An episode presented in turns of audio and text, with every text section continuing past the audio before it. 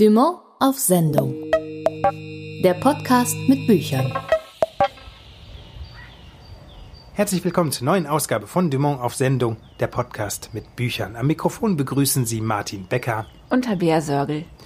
Im Hintergrund erahnt man schon, dass wir uns heute auf die Reise begeben haben. Man hört es vielleicht so ein bisschen zumindest. Wir befinden uns am Wasser, wir befinden uns in der Natur, wir stehen vor einem See. Tabea, welche Assoziation weckt das bei dir eigentlich, so ein See im Morgenlicht? Ich denke an irgendwelche Sommertage, in denen ich in, in den frühen Morgenstunden als Einzige im Wasser bin und da meine einsamen Runden drehe. Und du? Bist du auch so ein Schwimmer? Nein, das ist für mich das absolute Albtraum-Szenario. Erstens mal, weil ich überhaupt nicht gerne im See schwimmen gehe und zweitens mal, weil mir das immer so kalt ist, dass ich schon so nach zehn Sekunden mit Wadenkrämpfen wieder rausgesprungen komme und das Seeabenteuer zumindest für mich dann beendet ist. Tatsächlich wollen wir uns später an den See begeben und wir sind nicht alleine dort. Ich habe mich nämlich mit John von Düffel getroffen, um mit ihm über seinen Roman Der brennende See zu sprechen. Ein Buch, das die ganz großen Fragen der Gegenwart verhandelt und wo es eben tatsächlich auch um Wasser geht. Außerdem unterhalten wir uns mit Katja Lewina über ihr Buch Sie hat Bock, ihren Debattenbeitrag zum weiblichen Begehren. Und damit wollen wir in dieser Ausgabe auch anfangen. Wir haben nämlich Katja Lewina direkt erreicht und nicht nur das, wir waren diesmal mit den Fragen der Community im Gespräch und haben uns sehr, sehr offen mit Katja Lewina unterhalten. Das kann man sagen. Hallo Katja, schön, dass du dir die Zeit nimmst. Hi, ich freue mich sehr. Dein Buch könnte man durchaus als feministisches Aufklärungswerk bezeichnen. Das klingt ziemlich angestaubt, ist es aber gar nicht, denn auch im Jahr 2020 gibt es immer noch großen Aufklärungsbedarf, was Sex aus weiblicher Perspektive angeht. Das denkt man zumindest bei der Lektüre. Für wen hast du das Buch eigentlich geschrieben? Also ich habe beim Schreiben eigentlich immer ähm, junge Frauen äh, so vor mir gesehen, vielleicht so in den 20ern, die zwar schon einige sexuelle Erfahrungen haben, aber sich schon noch finden müssen. Ähm, ich kann mich erinnern, dass es für mich so eine ganz prägende Zeit war, vor allen Dingen sehr geprägt von Frauenzeitschriften, die mir ähm, erzählt haben, wie ich sexy aussehen kann bei Sex, wie ich am besten blase, wie ich irgendwie einen Typ rumkriege. Solche Sachen, die einfach sehr, sehr auf den Mann ausgerichtet waren. Und ähm, inzwischen denke ich aber auch, dass es total geil wäre, wenn auch viele Männer das lesen würden, weil nämlich ähm, die Männer in meinem Umfeld oft gar nicht so krasse Antennen dafür haben, dass es diesen Sexismus im Sex so gibt.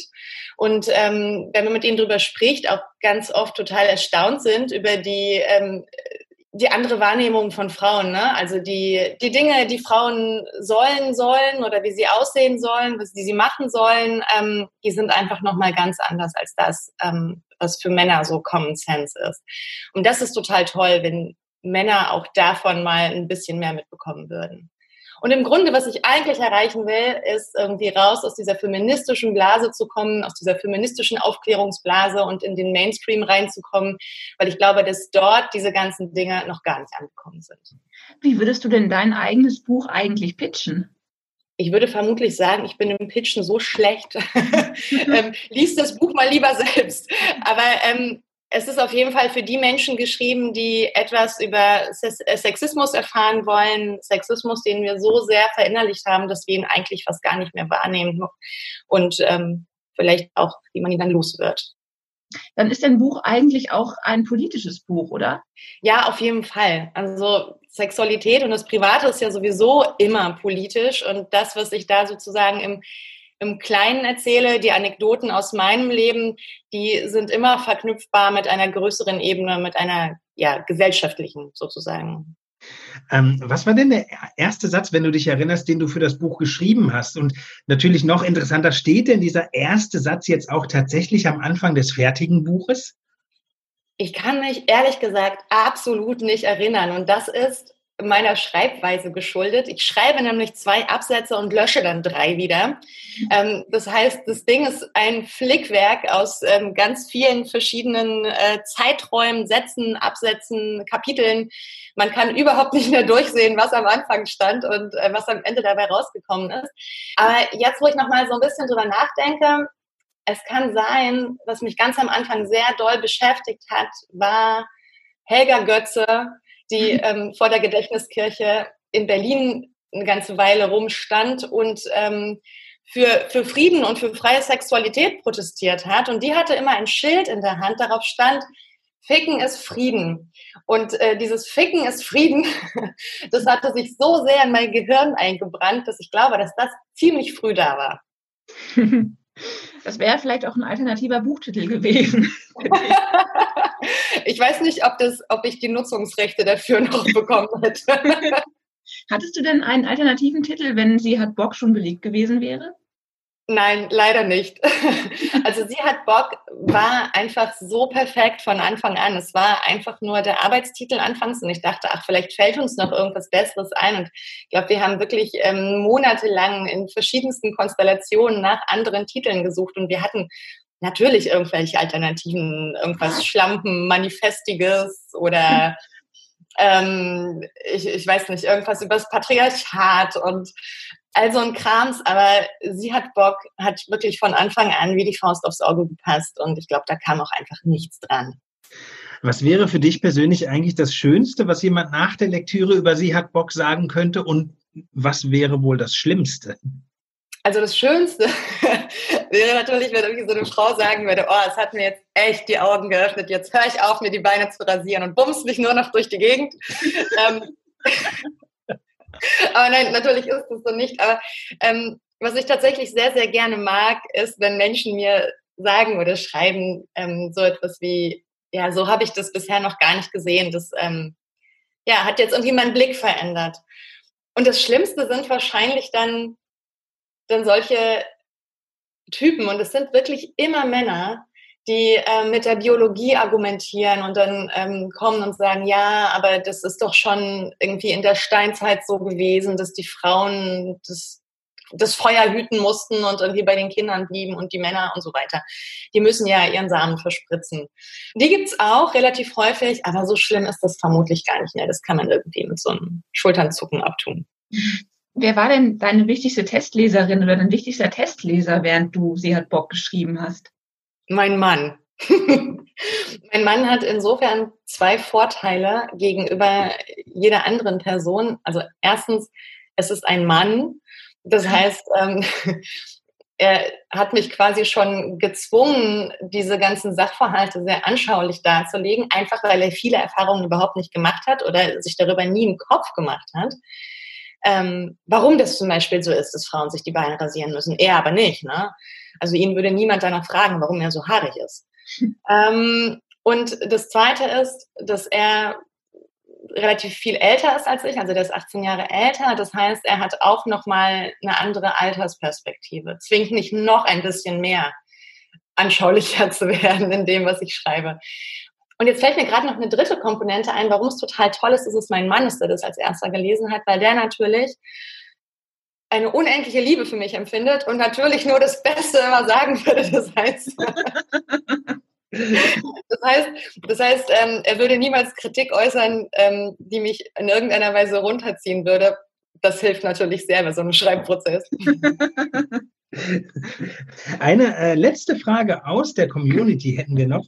Nehmen wir mal an, du würdest zu einer Talkshow eingeladen. In welcher Gästekonstellation würdest du gerne und möglicherweise am allerliebsten über sie hat Bock und die verhandelten Themen sprechen? Wer soll da unbedingt sitzen? Ich glaube, ich fände es ziemlich geil, wenn das so ein paar von den Personen wären, die ich ähm, auch im Buch erwähnt habe. Zum Beispiel so ein, so ein ähm, Urgestein wie Harald Martenstein zum Beispiel. so, einen, so einen richtigen alten weißen Mann hätte ich gern dabei. Oder ähm, Svenja Flasspöhler fände ich auch wahnsinnig spannend, weil die auch nochmal so eine andere, so einen anderen Dreh in Richtung MeToo-Debatte reinbringen würde.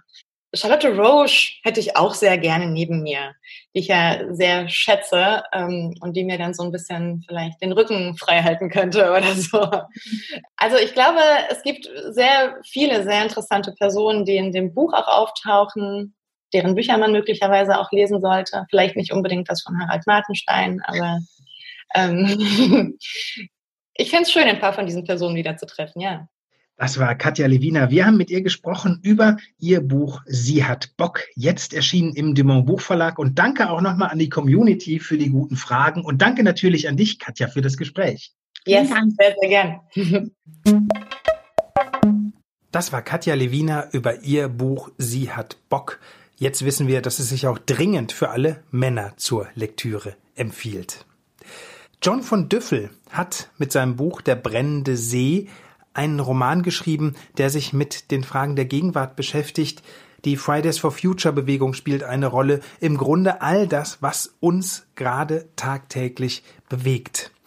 Und damit wir in die richtige Stimmung für das Gespräch über diesen Roman kommen, bin ich nach Potsdam gefahren und habe John von Düffel am Griebnitzsee getroffen. Dumont auf Sendung der Podcast mit Büchern. Ich sitze jetzt zusammen mit Jean von Düffel Schön, dass Sie sich die Zeit nehmen für das Gespräch. Ja, vielen Dank für die, fürs Kommen. Wir haben das alles ganz anders geplant. Sie haben es ja auch schon in der Anmoderation gehört, liebe Hörerinnen und Hörer. Wir wollten jetzt eigentlich da draußen stehen am Griebnitzsee, aber der Regen ist uns dazwischen gekommen. Es regnet gerade bindfadenartig. Da würden Sie vermutlich von unserem Gespräch nichts verstehen. Das heißt, wir haben uns jetzt in ein Café zurückgezogen, schauen aber durch ein Panoramafenster immerhin auf diesen Griebnitzsee. Dass es jetzt ausgerechnet regnet, ist eigentlich schon ein ganz guter Hinweis auf Ihr Buch, denn dort heißt es ja an einer Stelle sinngemäß, die Wolken haben die Macht verloren zu regnen. So weit sind wir noch nicht gekommen wie in der brennende See, oder? Naja, in gewisser Weise äh, ist ja erstmal Regen immer eine gute Nachricht und vielleicht ist das schon eine der großen Veränderungen, die wir erleben. Ähm, mein Verhältnis zum Regen, ich komme aus Norddeutschland, war eigentlich immer ah, es regnet. Und inzwischen denke ich tatsächlich, wenn es regnet, wow, es regnet. Also ich freue mich über den Regen und denke auch tatsächlich, äh, nie gedacht, dass ich dann mal so denken würde, aber ich denke inzwischen, ähm, äh, es kann gar nicht genug regnen, denn wir sind jetzt im Februar und es kommt ähm, äh, eben noch der ganze April, der in den letzten beiden Jahren so trocken war, äh, hat es hier in Brandenburg, äh, im Raum Berlin so gut wie gar nicht geregnet und insofern denke ich mal, kann die Erde das alles vertragen. Bevor wir hier ins Café vor dem Regen geflohen sind, haben wir uns hier ein bisschen am See bewegt. Der Griebnitzsee ist ja nicht nur historisch bedeutsam. Hier verlief ja tatsächlich die Grenze zwischen Ost und West. Er hat insofern auch mit der brennende See zu tun, weil er eine ähnliche Geschichte mitbringt. Im brennenden See geht es eigentlich viel um die Frage, wem gehört eigentlich der See, wem gehört die Natur. Und das ist hier ganz ähnlich, oder? Ja, das ist ein äh, fast sogar ein Inspirationsfaktor gewesen, seit ich hier wohne. Ähm, äh, in Potsdam-Babelsberg seit 2009 gibt es eigentlich diesen Streit um den Uferweg. Ähm, wer hat den Zugang zum Wasser und wer hat damit auch sozusagen ein Recht auf das Wasser? Und ich denke, dass in diesen teilweise kommunalen, nickligen Rechtsstreitigkeiten sich was Höheres ausdrückt, nämlich äh, die große Frage, äh, wer ähm, gewinnt sozusagen diesen zukünftigen Krieg ums Wasser, wer hat da die meisten Ansprüche und Rechte, wer kann sich da durchsetzen? Und inwieweit ist es, wie weit ist es her mit dem Menschenrecht auf Wasser? Sie erwähnen den Krieg um das Wasser, der auch in der brennende See natürlich anklingt. Der Roman beginnt aber eigentlich ganz anders. Wir erleben die Protagonistin Hannah, die sich auf dem Weg zurückmacht, wider Willen zurückmacht zu ihrem Vater.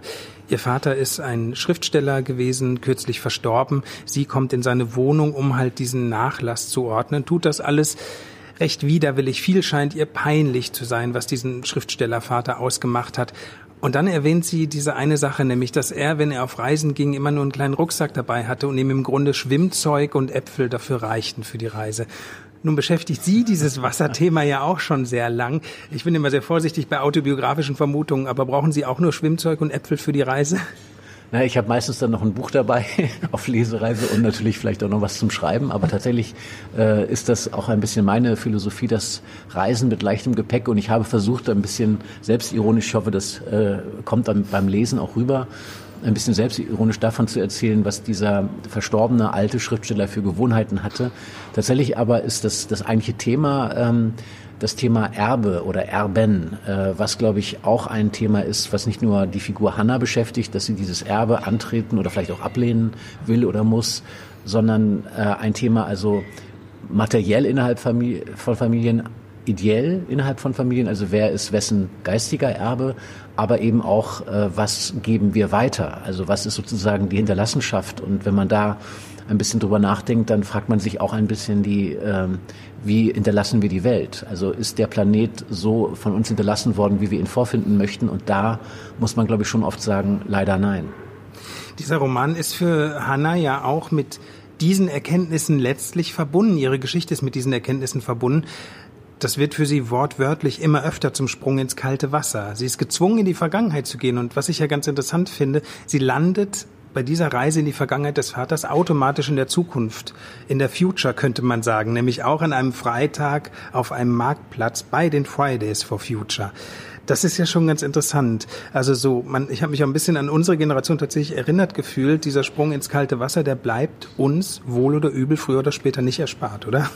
Ja, es ist tatsächlich ein Sprung auch in die Vergangenheit, äh, vielleicht auch die Vergangenheit, in die man gar nicht gucken möchte. Und was äh, wir in Anführungsstrichen, ich meine damit so die mittlere Generation, zu der auch Hannah, die Protagonistin gehört, äh, die mittlere Generation muss sich ja schon fragen lassen. Wir stehen im Berufsleben, wir machen unsere Sachen vielleicht auch nicht erst seit gestern, schon eine graue Zeit. Und äh, was haben wir sozusagen an Welt gestaltet? Wie haben wir ähm, unseren Einfluss auch geltend oder spürbar gemacht zum Besseren möglicherweise? Ähm, und wenn man dann zurückguckt, was hat sozusagen die Generation der Väter, der Mütter getan, dann stößt man auf ganz viele Diskussionen, die jetzt heute so geführt werden, als wären sie neue Diskussionen. Aber es gab erinnere ich mich auch noch vage äh, aus meiner Schulzeit. Ähm, es gab natürlich den Club of Rome, es gab die Diskussion über die Grenzen des Wachstums, es gab eine ganz riesige äh, Anti-AKW-Bewegung, wo ich mich auch noch erinnere, dass ich da mitmarschiert bin. Und irgendwie äh, waren es fast, es gab auch eine Anti-Kohle-Protestbewegung und diese ganzen Themen, die sozusagen die Eltern, Großelterngeneration ähm, schon hatte, diese Themen sind, was Handlungen angeht, was gesellschaftliche Praxis angeht, einfach nicht angegangen worden. Die sind gewissermaßen wie liegen geblieben, an den Rand gedrängt worden.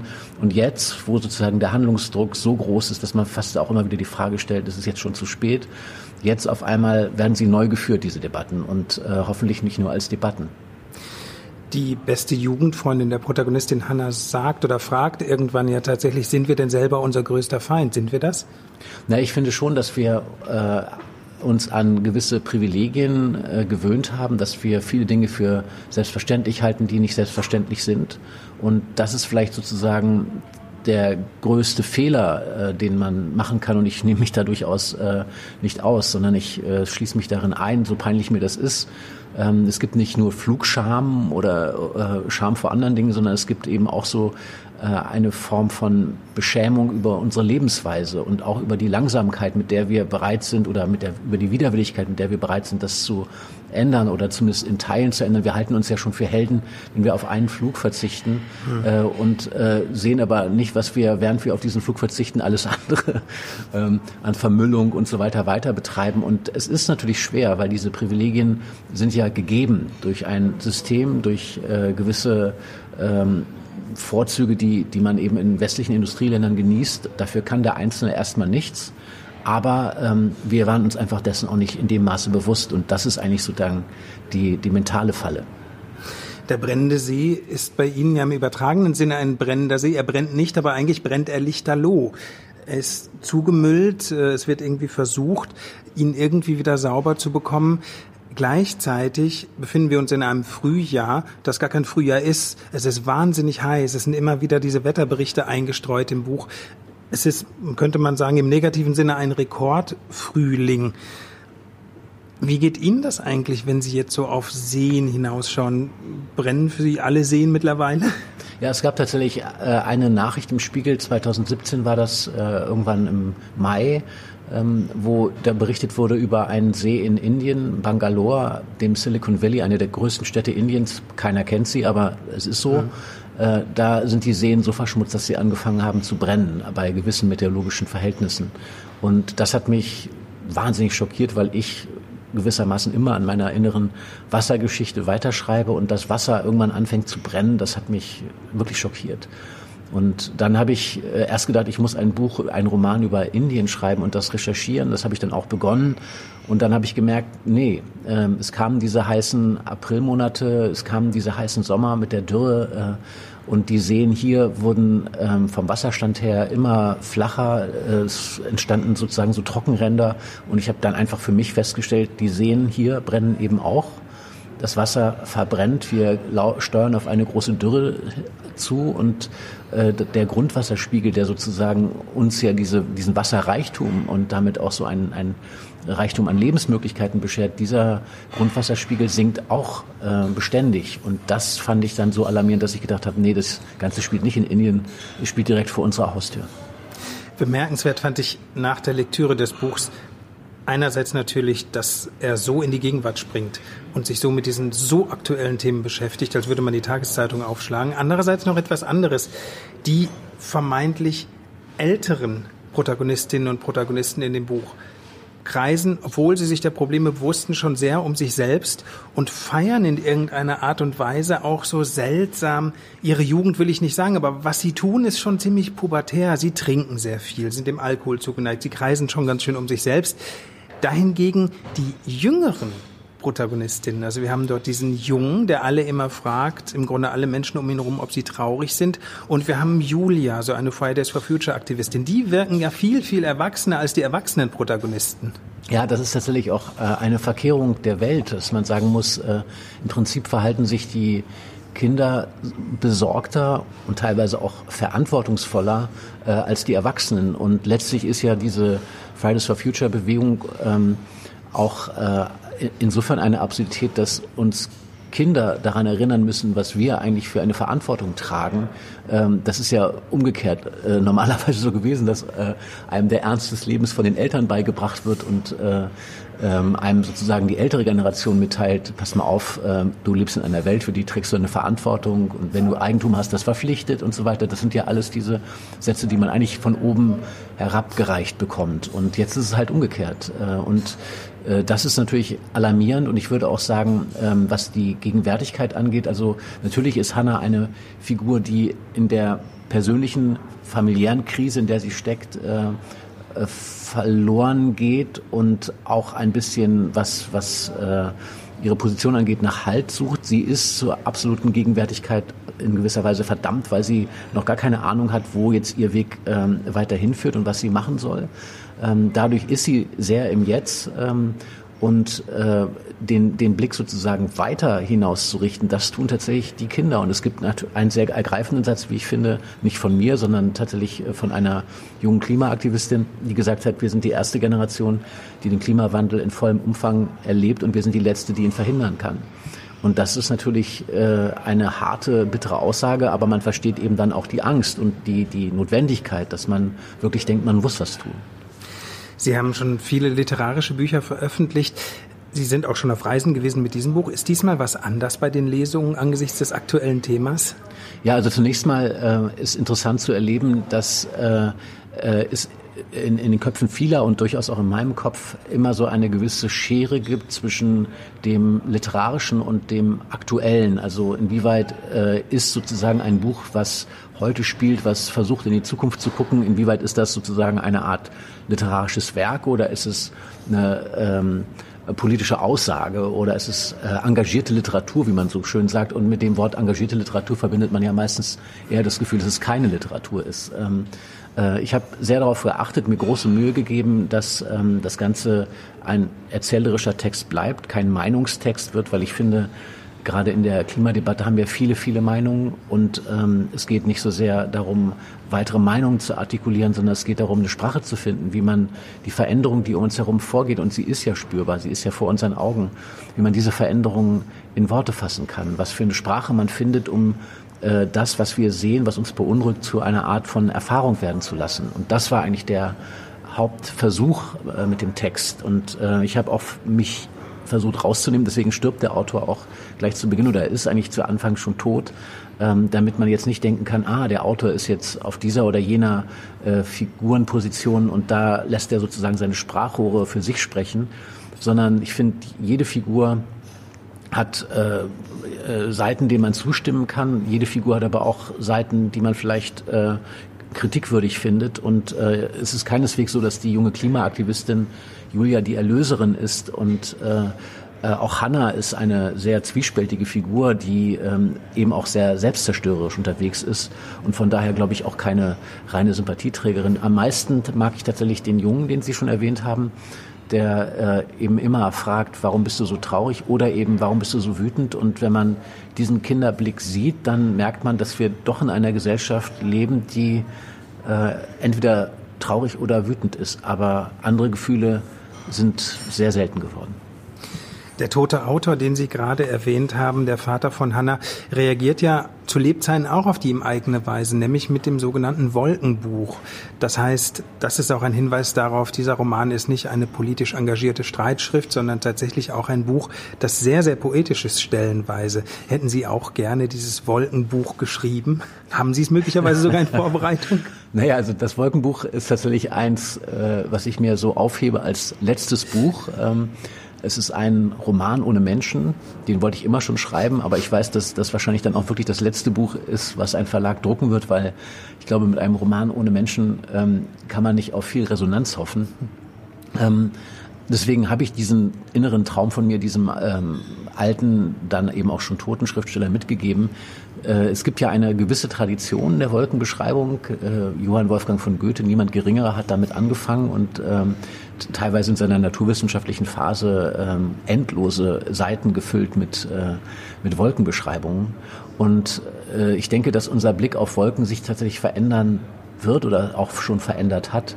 Ähm, also in den Aprilmonaten, in denen das auch spielt, das ganze Buch, äh, war es wirklich so, dass die Wolken so selten geworden waren wie eine aussterbende Art und dass, wenn eine Wolke auftauchte, war es so eine ganz merkwürdige, entmachtete Spezies. Eine Spezies, die die Macht zu regnen eben verloren hatte. Und während ich das jetzt sage, klart, das, klart der Himmel über dem Griebnitzsee auch schon wieder ein bisschen auf. das ist ein hoffnungsvolles Bild. Und ich finde ja, es gibt auch am Ende dieses Romans, der durchaus ja auch eine Apokalypse zeigt, ein bisschen Hoffnung. Wir wollen noch nicht zu viel verraten, aber für mich, es hat mit Marvin, mit diesem kleinen Jungen zu tun und es hat mit Forellen zu tun. Kennen Sie dieses Gefühl der, der Hoffnung, wenn manchmal vielleicht in diesem See auch noch ein Fisch zu sehen ist? Vielleicht nicht in diesem Griebnitzsee jetzt unbedingt, aber in einem anderen See? Ja, unbedingt. Äh, also Forellen sind sehr anspruchsvolle Fische, Raubfische, die äh, strömendes, klares Wasser brauchen und von daher eben ein Indikator sind dafür, dass ein, ein Gewässer sehr gesund ist. Und äh, also für mich ist das ein Hoffnungsbild auf jeden Fall in einer Welt, in der die Wälder brennen, nicht nur die Seen, sondern eben auch die Wälder brennen. Und ähm, und ich glaube, dass es auch ähm, äh, in der Verantwortung des Erzählens liegt, äh, nicht nur eine Dystopie an die Wand zu malen oder diese neue Gattung, die es äh, so jetzt so langsam gibt oder die sich zumindest abzeichnet, also die Cli-Fi-Literatur, also die Klima-Fiction-Literatur, in der sozusagen immer äh, die Weltuntergangsszenarien beschworen werden. Ich glaube nicht, dass das hilfreich ist. Ich glaube, dass äh, uns eine Sprache fehlt für das, was wir gerade erleben. Wir erleben aus meiner Sicht eine gewaltige Veränderung, vielleicht eine der größten Veränderungen auch im Verhältnis von Mensch und Natur. Und ich glaube auch, dass die Naturbeschreibung dadurch etwas Politisches geworden ist. Und trotzdem ist es immer noch ein Akt des Hinsehens. Und für mich ist das Sehen der Dinge äh, etwas, was Hoffnung beinhaltet, weil man eben selbst im allerschlimmsten Moment auch was Schönes entdecken kann. Und wenn man genau hinschaut, äh, ist eben nie äh, nur das Schwarzmalerische da, sondern es ist eben immer auch noch ein Tupfer von Weiß. Und an dem muss man sich dann auch halten. War John von Düffel über seinen Roman Der brennende See. Ein Buch über eine Generation zwischen den Generationen, zwischen den Erblasten der Vergangenheit auf der einen Seite und einer sich rasant verändernden Zukunft auf der anderen. Ja, und auch Tabeas und meine Zukunft verändert sich zumindest in den nächsten Wochen kurzzeitig rasant. Wir werden nämlich unser Kölner Studio verlassen und nach Leipzig reisen. Ja, auf die Buchmesse. Huh. Es ist vielleicht keine, keine, keine geografisch große Reise, aber doch immer eine ziemlich bedeutende Reise. Schließlich ist das die Gelegenheit, die gesamten Frühjahrstitel der deutschen Literatur kennenzulernen und natürlich besonders die Frühjahrstitel vom Dumont Buchverlag. Dieses Jahr wird die Messe für Dumont ganz besonders spannend, denn Verena Gündner ist mit ihrem Roman Power für den Preis der Leipziger Buchmesse nominiert. Wir freuen uns jedenfalls schon darauf. Wenn Sie Fragen, Wünsche, Anregungen oder sonstiges haben, dann melden Sie sich gerne bei uns. Schreiben Sie uns an podcast.dumont.de. Das war's für diese Ausgabe. Bis in Leipzig. Am Mikrofon verabschieden sich Martin Becker und Tabea Sörgel. Dumont auf Sendung. Der Podcast mit Büchern.